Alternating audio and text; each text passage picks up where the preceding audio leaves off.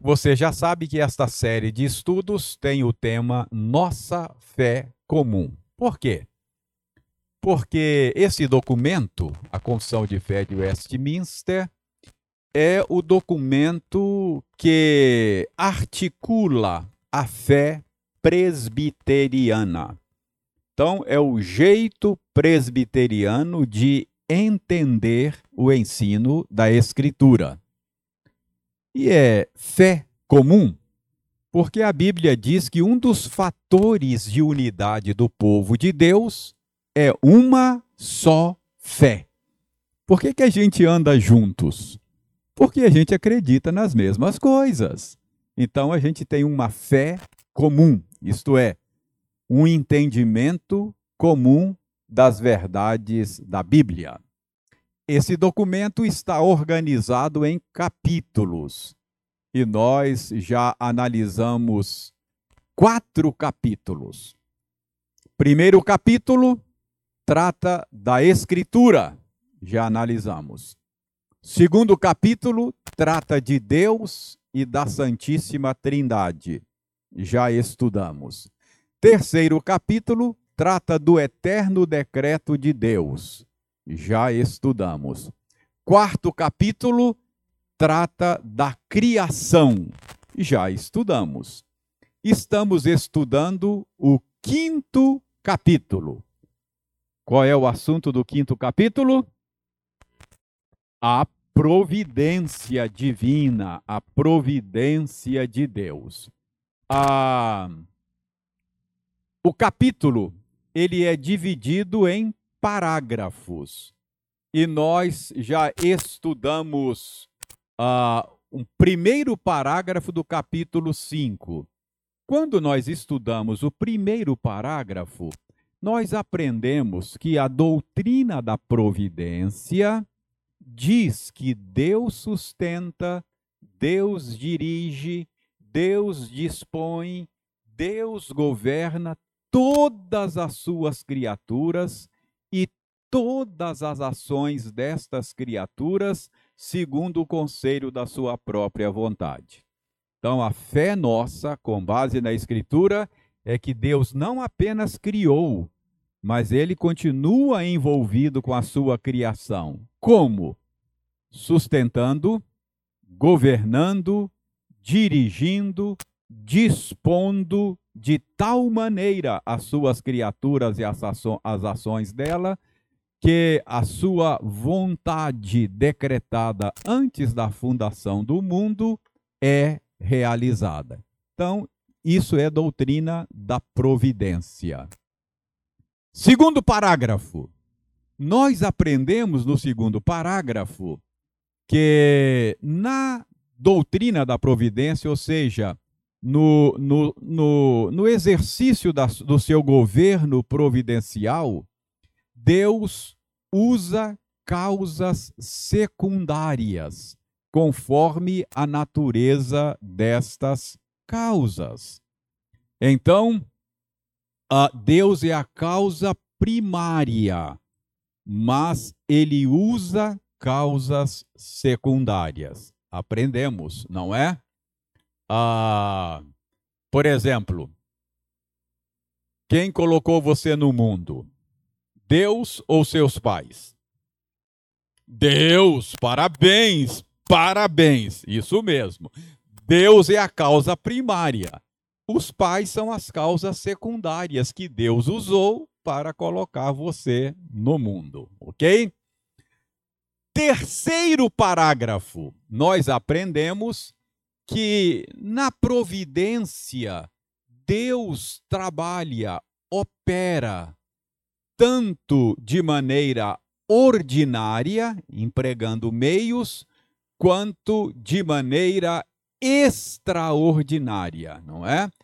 Ele, ele normalmente, como o próprio nome sugere, o mais comum é que ele opere usando meios todas as pessoas que Deus colocou no mundo depois de Adão e Eva, ordinariamente foi por meio do concurso de um pai e de uma mãe.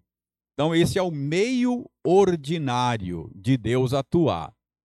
Entretanto, Deus não está preso a esse modus operandi.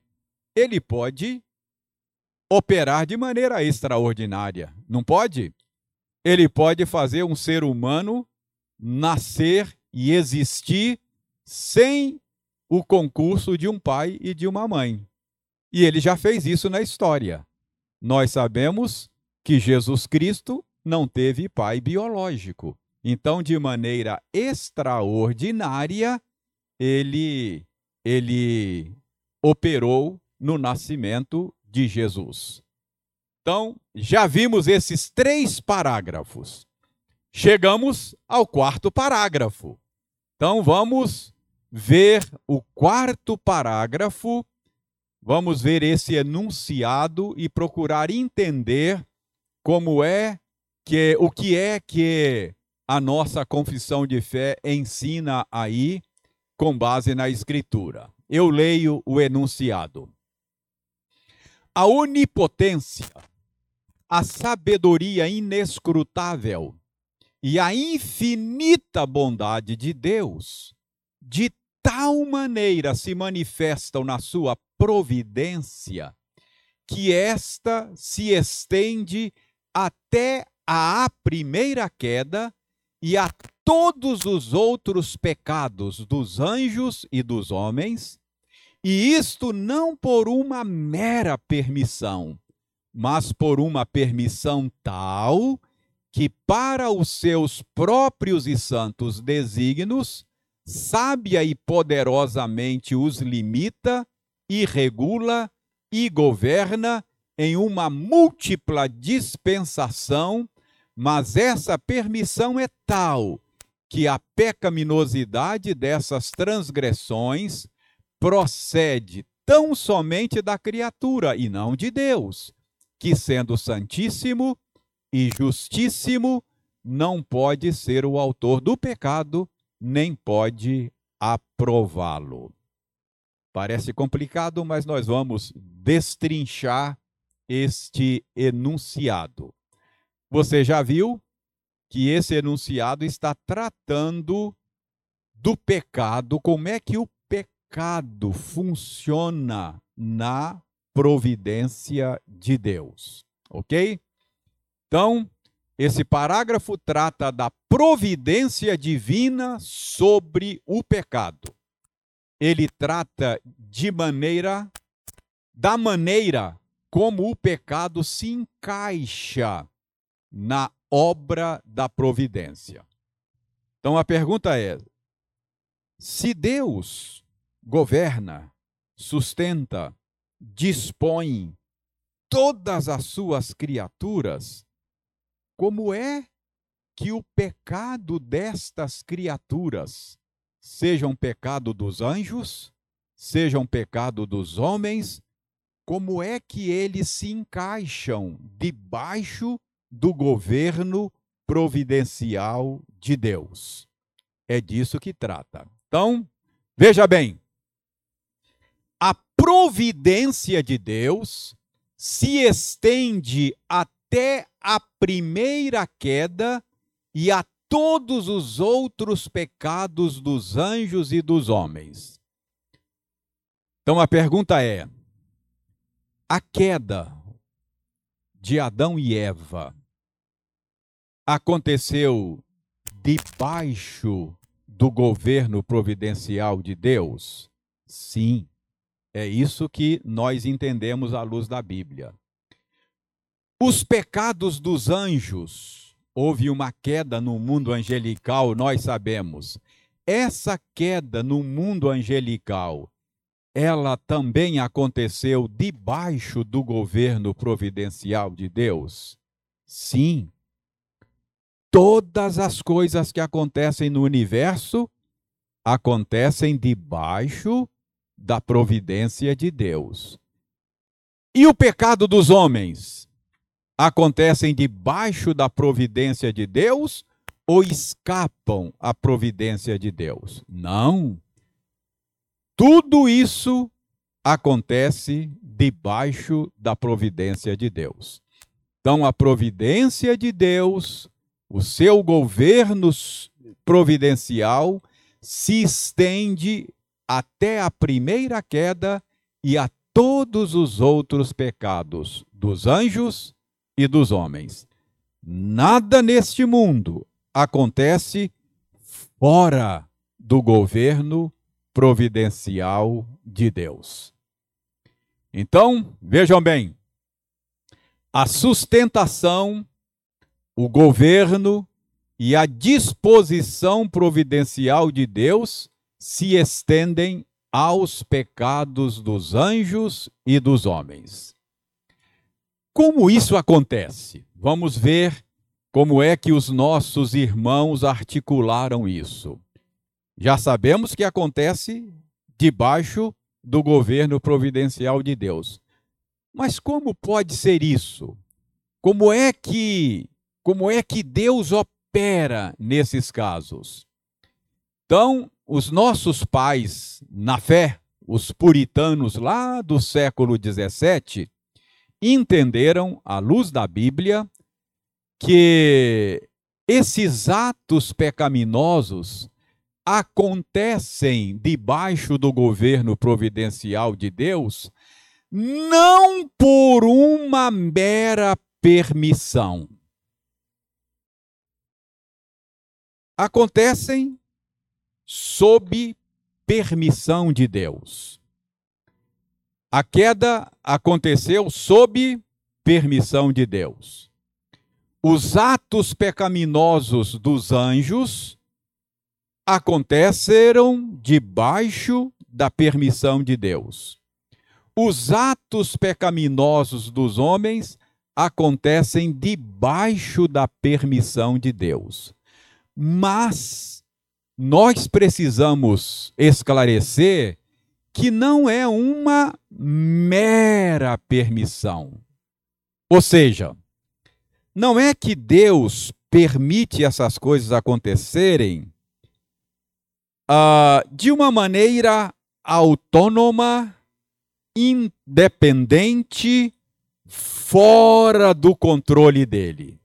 É permissão de Deus, mas não é mera permissão. Consegue entender isso? Não?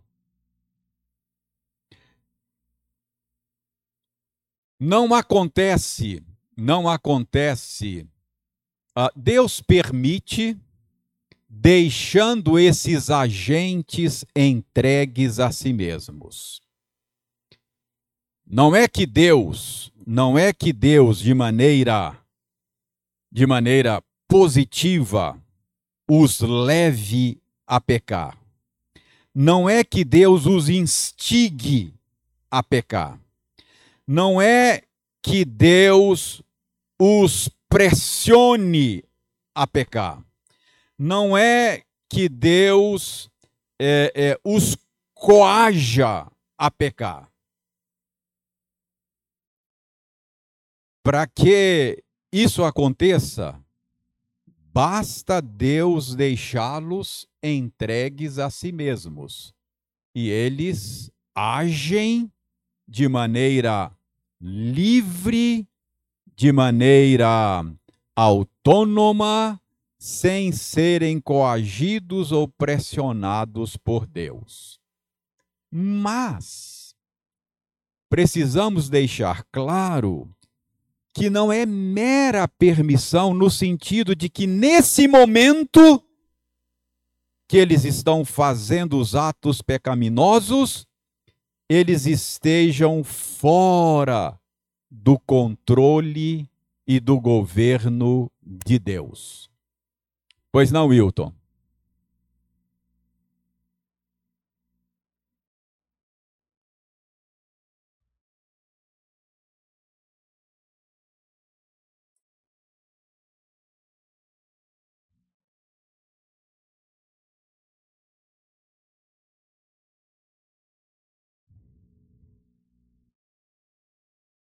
É isso. O que eu estou deixando, tentando deixar claro aqui, o que, esclarecer o que, que eles estão dizendo ali, é que essa permissão não significa que esses agentes estejam agindo pecaminosamente de maneira descontrolada. Vou tentar dar uma ilustração.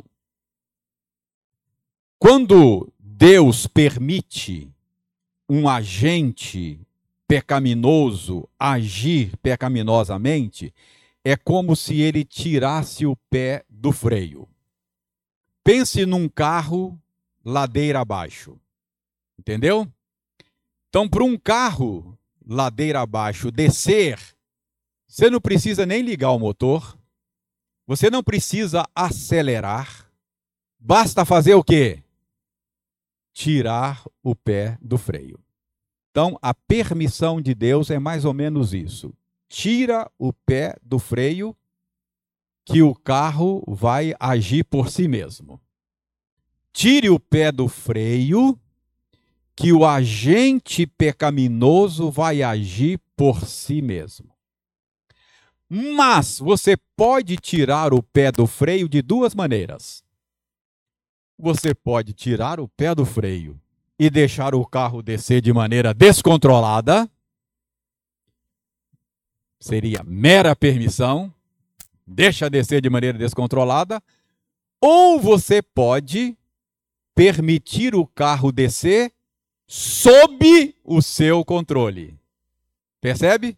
Você pode ir controlando, não é? E permitindo ele descer, mas não é mera permissão, é uma permissão controlada. Dá para entender a diferença? Não é? Ou seja, mesmo na ação pecaminosa, o agente pecaminoso continua debaixo do governo de Deus. Mesmo na descida por si mesmo, o carro continua sob o controle do motorista. O motorista não precisa acelerar, é só permitir o carro descer. Mas não é mera permissão. É uma permissão governada. É uma permissão controlada. Entendeu a diferença? Então é isso que eles estão dizendo ali. O pecado acontece na, debaixo da providência de Deus por permissão. Mas é, não é mera permissão. Porque se eu disser que é mera permissão, nesse momento Deus não está controlando. Percebe? É permissão, sim, mas não é mera permissão. É permissão sob o governo de Deus. Entendeu? Deus permitiu a queda? Permitiu, mas não é mera permissão. Deus continuava sendo Deus naquele momento. Deus não perdeu o controle. Entendeu? Quando Judas Iscariotes, outro exemplo que o Wilton citou, agiu de maneira ímpia, vendendo Jesus, traindo Jesus, ele o fez por permissão de Deus, mas não foi mera permissão. Naquele momento, Deus continuava operando por meio da sua providência. Pois não, Abel?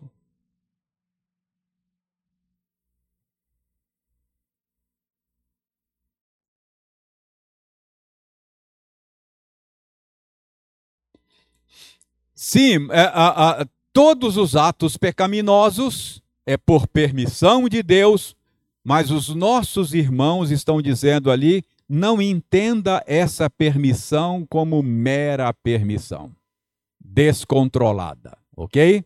Eles querem garantir que o Senhor continua no controle. Percebe? Então vamos lá. Ah, não é uma mera permissão Nessas ações pecaminosas, tais agentes não operam fora da sustentação, fora do governo e da disposição providencial de Deus. Agora vejam bem, vamos continuar entendendo aqui como isso acontece. Essa permissão que nós estamos chamando de permissão controlada, governada, é uma permissão tal para os seus próprios e santos desígnios.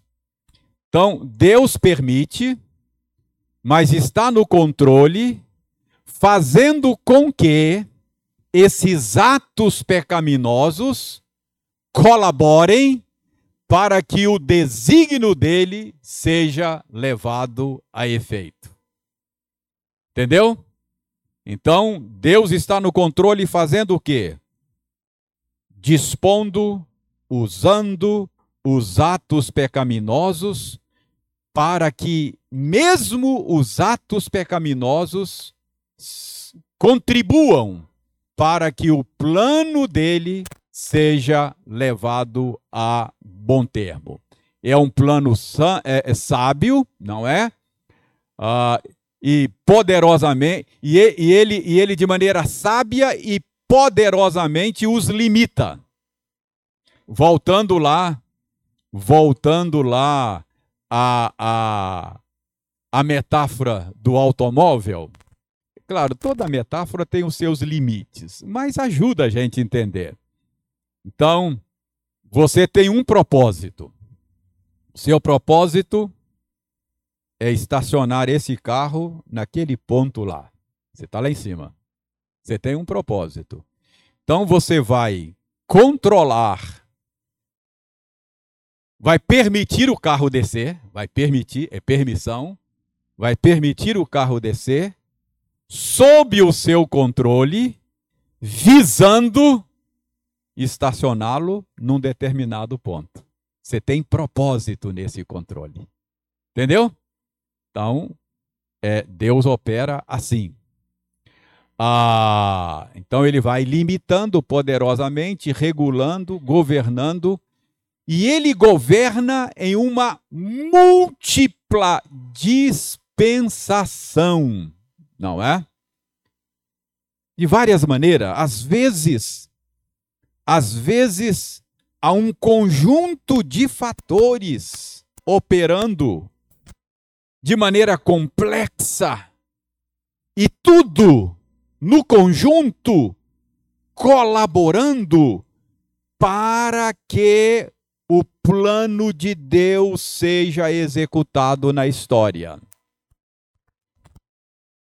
Então Deus regula, limita e governa os pecados, usando-os para cumprir os seus santos desígnios, muitas vezes em arranjos complexos. O Lucas leu conosco um pedaço do sermão que o apóstolo Pedro pregou no dia de Pentecostes. Vamos recordar o que o Pedro falou lá? Atos capítulo 2. Atos capítulo 2. Vejam aí o que que o Pedro disse. Atos capítulo 2, verso verso 23. No verso 23, Pedro diz que Jesus Cristo foi entregue. Ele foi entregue pelo determinado designo e presciência de Deus. Preste bem atenção. Jesus foi entregue para morrer conforme Deus havia designado conforme Deus já sabia, presciência, conforme Deus já sabia que ia acontecer. Quando Jesus foi entregue para ser morto, Deus não foi apanhado de surpresa. Não. O carro está descendo e ele já sabe onde é que ele vai parar. Percebe? Deus está no governo. Na providência dele está operando. Então, Jesus foi entregue para morrer. Mas ele foi entregue conforme o desígnio de Deus. E como Deus já havia designado antes da fundação do mundo, foi também conforme a presciência dele, ele já sabia. Então Jesus foi entregue conforme o desígnio de Deus, não é? Verso 23. Continuemos foi entregue e vocês, para quem que Pedro está falando? Para o povo, para a liderança lá de Israel, o povo de Israel. Então, vocês mataram Jesus crucificando por mãos de iníquos. Jesus foi crucificado por mãos de iníquos, mãos pecaminosas, estavam trabalhando pecaminosamente para cumprir o que Deus já havia designado. Mãos iníquas, pecando contra Deus. Que mãos iníquas eram essas? Mãos da liderança de Israel, os fariseus, os escribas, que insuflaram a multidão contra Jesus, pressionaram Pilatos, dizendo: Pilatos, esse cara é perigoso para a ordem pública. Esse sujeito está está planejando tomar o lugar de César. Ele diz que é rei dos judeus. E nós somos judeus e nós não conhecemos outro rei senão César. Esse sujeito é um perigo. Esse sujeito precisa ser, ser punido. Isso é iniquidade contra um justo, fazendo acusação leviana, mentirosa contra um homem que não tinha cometido crime algum. Mãos iníquas. Mais mãos iníquas. Olha só o arranjo. Pilatos Pilatos, com senso de justiça apurado, falou: Gente, eu não vejo nesse homem crime algum. Esse homem não cometeu crime algum, esse, esse cara não, não. É uma injustiça executar esse sujeito. Ele chegou a. Chegou a, a, a montar um plano, não é? Vou pegar aqui um, um criminoso conhecido, Barrabás, e vou tentar livrar a pele desse cara. É claro que o povo vai escolher executar Barrabás e soltar esse Jesus. O plano não funcionou. Não é? Qual foi a iniquidade de Pilatos? Covardia. Covardia. Foi covarde, não é? preocupou-se mais com a sua posição na política romana do que em fazer justiça. Percebe? Soldados romanos, mãos iníquas, açoitaram, abriram lanhos nas costas dele com chicote, zombaram dele, cuspiram nele, Olha quanta iniquidade operando nesse negócio. Deus permitindo os pecados acontecerem, usando esses pecados para que o que ele tinha planejado antes da fundação do mundo acontecesse. É a providência de Deus. Então, os pecados as iniquidades não escapam ao governo providencial de Deus. É isso que a Bíblia ensina. É assim que nós cremos. Então você, ele foi entregue conforme o desígnio e a presciência de Deus. E vocês o crucificaram usando mãos iníquas. Percebe como é que não é? a, a, a, a, toda uma, uma engrenagem acontecendo e, e os atos pecaminosos acontecendo por permissão de Deus. Deus permitiu mas não mera permissão. Deus continuava no controle quando essas coisas estavam acontecendo. Não é? Isaías vai dizer no capítulo 53 que ao Senhor agradou moê-lo. Deus estava no controle quando essas coisas estavam acontecendo. Ok aí? Então, como é que o pecado se encaixa debaixo do governo providencial de Deus? Se encaixa por permissão dele. Mas não é mera permissão. O pecado não acontece de maneira descontrolada. Mesmo quando ele está acontecendo, Deus está no controle. Deus não perdeu o controle quando o pecado está acontecendo. Agora veja bem, vamos qualificar mais essa permissão. Já qualificamos dizendo que não é mera permissão, é permissão controlada. Mas essa permissão é tal que a pecaminosidade dessas transgressões procedem tão somente da criatura. Percebe? Deus não é autor do pecado. Deus não injetou pecaminosidade no coração de Pilatos, no coração dos soldados, no coração de Judas. Não, já estava lá.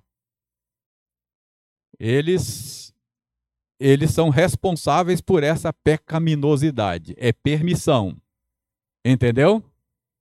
Ah, é uma permissão tal que a pecaminosidade dessas transgressões, desses atos, ela procede tão somente da criatura e não de Deus. Se você disser que a pecaminosidade de Judas é, procede de Deus, você não está fazendo justiça ao que a Bíblia diz. E está blasfemando contra Deus. Não é isso que a Bíblia diz. O que, que a Bíblia diz? A Bíblia diz que Deus é luz e não há nele treva alguma. É, é, é, essa é a palavra bíblica a respeito do nosso Deus. Então você não pode dizer que ele, é, que essa pecaminosidade procede dele. Além disso, esta permissão é tal, não é? Ah, que não significa que Deus seja o autor do pecado e nem que Deus o aprove. Entendeu? Judas e qualquer agente que Deus use no seu pecado, ele está desagradando a Deus. Eles não estão honrando a Deus. Deus não se agrada do pecado deles, embora Deus os use. Tem mistério nisso, não tem? tem mistério nisso. Então, este é um fato que a Escritura não explica, mas afirma com absoluta clareza e precisão: Deus não é o autor do pecado. Lembra Tiago 1,13? Tiago 1,13 está falando é, a respeito de, de pessoas, Tiago está se dirigindo a certas pessoas que estavam colocando a culpa em Deus pelos seus pecados. Ah, eu eu realmente pequei, mas a culpa não é minha, não. A, circunstância em que eu me encontro, é isso aí, tentando se justificar, colocando a culpa em Deus. Isso é antigo, né? Quando Adão pecou, ele jogou a culpa em quem? Em Deus foi a mulher que tu me deste. Percebe? A culpa é do Senhor. Então Tiago está corrigindo essa distorção. Tiago está dizendo que Deus a ninguém tenta. E ele mesmo não é tentado pelo mal. Cada um de nós somos tentados pela nossa própria cobiça. Nós somos tentados por desejos pecaminosos que brotam do nosso coração. Então, não, não ponha a culpa em Deus. Então, Judas nunca poderia dizer: Não, eu não sou culpado, não, eu estou aqui cumprindo a vontade de Deus. Ah, não, Judas nem sequer sabia disso. Judas queria, Judas queria ganhar dinheiro, não é? 30 moedas, vendeu seu melhor amigo. Ele era materialista, era um sujeito. vendia até a mãe, né? é, amor ao dinheiro. Então, o que ele queria era ganhar dinheiro. Então, vejam bem, Tiago diz muito claro isso. Primeira de João, capítulo 1, verso 5, também é uma outra passagem que deixa muito claro que Deus não é culpado da pecaminosidade desses atos, não é? Que ele que ele usa na sua providência. 1 de João, capítulo 1, verso 5. Deus é luz e não há nele treva nenhuma. E capítulo 2, verso 16 de 1 de João também diz que tudo que há no mundo, a concupiscência da carne, a concupiscência dos olhos, a soberba da vida, não procede do Pai desejos pecaminosos não procedem do Pai, procede do mundo. Então, qual é o ensino da Bíblia e qual é o ensino da nossa tradição? Os atos pecaminosos que acontecem neste mundo não escapam à providência de Deus. Eles acontecem debaixo do governo providencial de Deus. Acontecem por permissão de Deus. Mas essa permissão não é mera permissão. Essa permissão não significa que Deus não esteja no controle. Ele continua no controle. E é uma permissão tal que Deus não pode ser responsabilizado pela pecaminosidade desses atos. A pecaminosidade desses atos procedem do coração do agente pecaminoso e não de Deus. Obviamente, nós vamos vamos ficar aí fazendo perguntas que a gente não consegue entender exatamente como é que essas coisas funcionam. Mas é isso que a Bíblia ensina e você não pode ter dúvidas disso. Até os pecados que acontecem, acontecem debaixo do governo providencial de Deus. Nada, absolutamente nada acontece nesse mundo fora do controle de Deus. E preste atenção, uma implicação prática disso. Se o pecado que acontece nesse mundo acontece fora do controle de Deus, que garantia você tem que o pecado vai ser extinto? Se Deus não tem controle sobre ele? A esperança cristã vai para o brejo. Por que, que eu posso ter garantia de que o pecado será banido desse mundo? porque Deus tem controle sobre ele. E ele prometeu que vai purificar esse mundo, criar novos céus e nova terra. Se ele não tem controle, não tem esperança para nós. Se o pecado acontece nesse mundo fora do controle e da do governo dele, então pode ser que o pecado nunca seja banido. Entendeu o raciocínio? Então, eu posso até ficar com algumas perguntas sem respostas. Eu posso até ficar com algumas pontas sem amarrar. Mas se eu não admitir que Deus tem o controle inclusive dos atos pecaminosos, a minha esperança vai para o brejo. Aí eu não posso ter esperança. Então eu prefiro ficar com aquilo que a Bíblia diz. Não é, não é apenas uma questão de lógica, eu só estou mostrando a implicação, não é? De, de você não admitir o que a Bíblia diz. Muito bem. Tranquilo aí? Esse parágrafo deu para deu para destrinchar aí, roer bem esse piqui aí, o parágrafo quarto. OK? Bom, para terminar, é, a, a, conclusão disso é que é que a onipotência, a sabedoria inescrutável e a infinita bondade de Deus de tal maneira se manifestam na sua providência. O resultado disto é que ao agir assim, ao operar desta maneira, Deus manifesta o seu poder, ele tem poder sobre o pecado, ele manifesta a sua bondade, porque ele está promovendo o bem do seu povo, e ele manifesta a sua sabedoria inescrutável.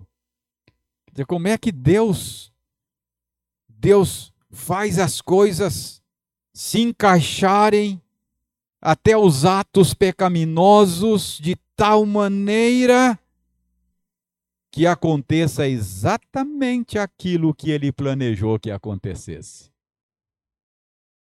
É isso que faz Paulo dizer lá no final é, do capítulo 11 de Romanos, não é? Oh, profundidade, né? Oh, que mente maravilhosa a mente desse Deus. Eu não posso sondá-la, eu não posso perscrutá-la. Que sabedoria inescrutável. Então, Deus governa providencialmente todas as coisas de uma maneira que ele mostra esses atributos maravilhosos dele: bondade, poder, sabedoria. Enfim, ele manifesta a sua glória. O que é a glória de Deus? As suas perfeições. Então, Deus está manifestando a sua glória. Muito bem. Agora é o capítulo melhor. Capítulo continua o 5. Agora é o parágrafo 5. Mais um parágrafo. Diz o seguinte: O muito sábio, justo e gracioso Deus muitas vezes deixa por algum tempo seus filhos entregues a muitas tentações e à corrupção dos seus próprios corações para castigá-los pelos seus pecados anteriores, ou fazer-lhes conhecer o poder oculto da corrupção e dolo dos seus corações, a fim de que eles sejam humilhados para animá-los a dependerem mais íntima e constantemente do apoio dele e torná-los mais vigilantes contra todas as futuras ocasiões de pecar para vários outros fins justos e santos. Esse parágrafo agora vai focalizar o pecado dos crentes, dos salvos. Parágrafo anterior ensinou para nós como é que o pecado em geral está contemplado na providência de Deus. Agora a pergunta é: por que, que Deus, no seu governo providencial, permite o pecado dos seus filhos, dos salvos? Como é que o pecado dos salvos acontecem debaixo do governo providencial de Deus? Então, o parágrafo anterior tratou da abrangência da providência sobre o pecado em geral. Esse parágrafo vai tratar especificamente dos pecados dos filhos de Deus sob a providência. Então, veja bem.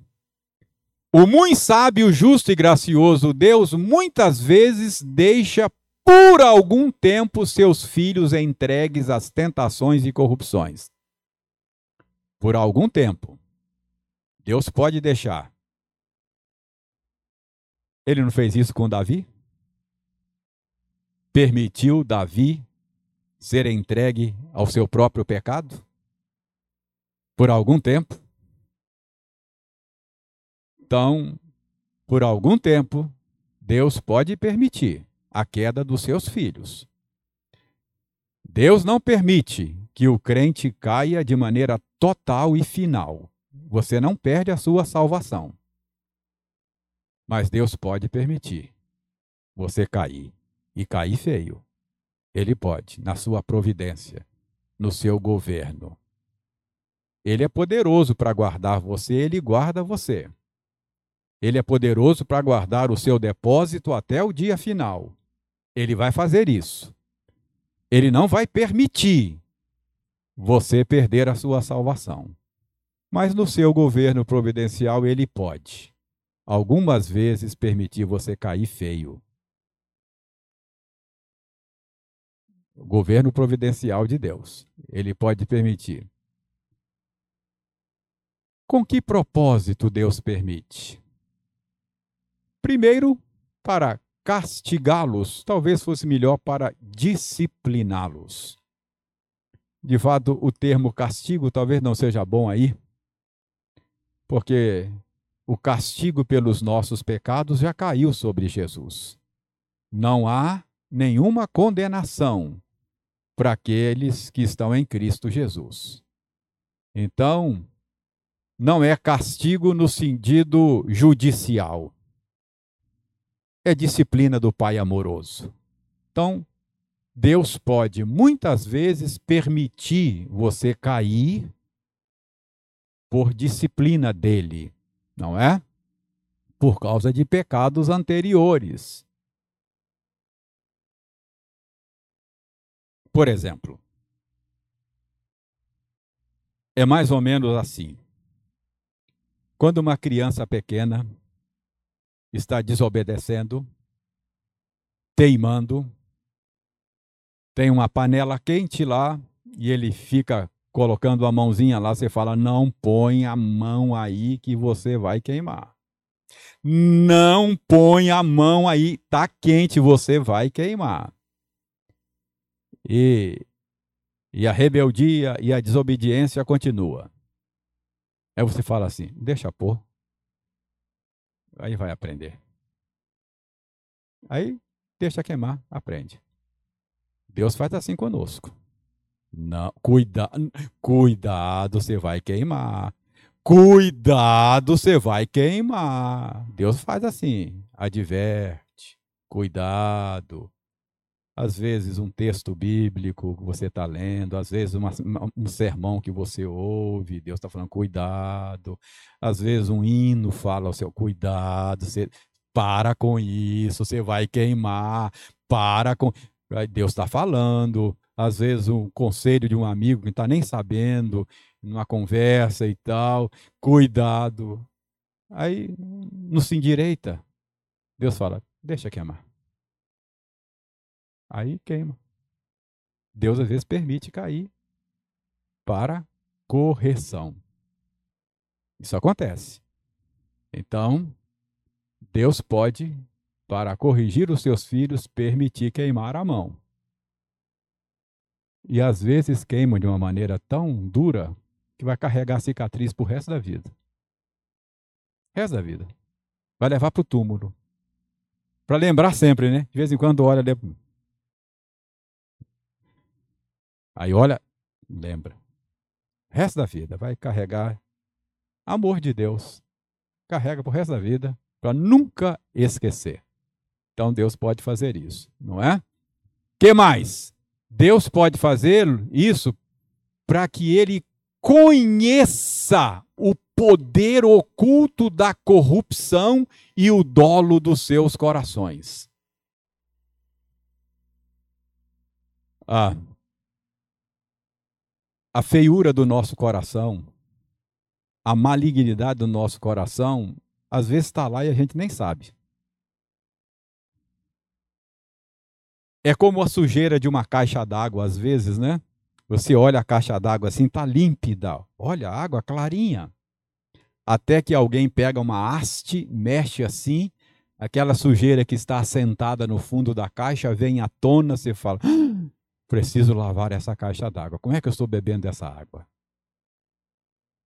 Coração nosso é enganoso. Ele mente para a gente. Ele fala para a gente: está tudo bem aqui. Imagina, você acha que eu sou capaz de fazer uma coisa dessas? É capaz. Você duvida? é só Deus deixar você entregue um segundo a si mesmo, você vai ver a sujeira do seu coração aparecer. Então, às vezes, para quebrar o nosso orgulho e mostrar que você não é melhor do que ninguém, Deus permite. Para você conhecer o seu coração. Você saber do que você é capaz. Entendeu? Eu falo, Deus, não me deixe entregue a mim mesmo. Se eu me deixar, eu sou capaz de fazer coisas terríveis. Percebe? Então, para conhecer o poder oculto da corrupção, para conhecer o dolo dos seus corações, a fim de que eles sejam humilhados. Às vezes Deus humilha a gente para você aprender que você não é flor que se cheira. Tem que aprender. Não é? Reconhecer a sua miséria. Mas Deus quer humilhar a gente só por capricho? Não. Deus quer fazer você a depender mais constantemente dele. É isso que está dizendo lá. Ó. Deus faz isso não apenas para humilhar você, mas para animar você e fazer você depender mais íntima e constantemente do apoio dele para ensinar que você precisa do Senhor. Você não pode abrir mão dele um minuto sequer. Você tem que depender dele continuamente para tornar você mais vigilante contra todas as futuras ocasiões de pecar. Então, depois que você queima a mão, meu filho, gato escaldado tem medo de água fria, não é assim? Depois que você queima a mão, você passa longe da panela quente. Então, para prevenir futuras ocasiões de pecar. E para vários outros fins justos e santos, que a gente nem sabe. Deus pode ter muitos outros propósitos, não é? Aí são só alguns deles. Mas Deus pode ter muitos outros propósitos. Por que, que Deus permite que os seus filhos caiam?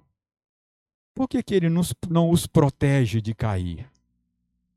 Deus poderia proteger. Mas, com propósitos sábios, ele vai ele vai proteger você de apostatar definitivamente da fé. Isso ele não vai permitir. O homem bom, é Deus firma os passos do homem bom. Se cair, não ficará prostrado. O Senhor o segura pelas mãos. Então Deus não permite você cair de maneira definitiva. Mas para o seu bem, se for preciso deixar você cair, queimar a mão, ficar marcado, como Jacó, que ficou manco, não é? Depois daquela luta com Deus, Deus vai deixar você manco, para você nunca mais esquecer. Pode. Vai manco para o céu, mas vai. É? é assim mesmo. É assim que Deus opera. Assim que tá. Ele permite quedas para o nosso bem. Então, o pecado dos crentes também estão debaixo da providência de Deus dessa maneira. Deus contempla, inclusive, o pecado dos seus filhos. Ok? Então, é isso aí, é o parágrafo quinto, acabou aqui. Muito bem. Alguma pergunta, alguma colocação sobre o que vimos? Dois parágrafos hoje, quatro e cinco? Se não, ah, pois não, por favor, é, repete o seu nome para mim. Márcio, Márcio, desculpe, Márcio, eu só esqueço quando não lembro, viu? Mas, por favor, pode falar, Márcio.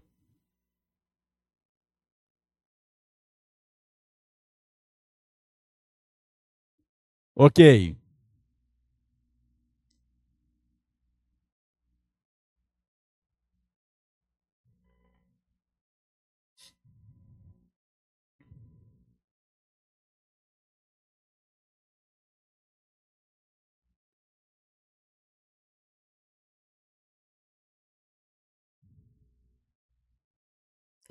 É verdade.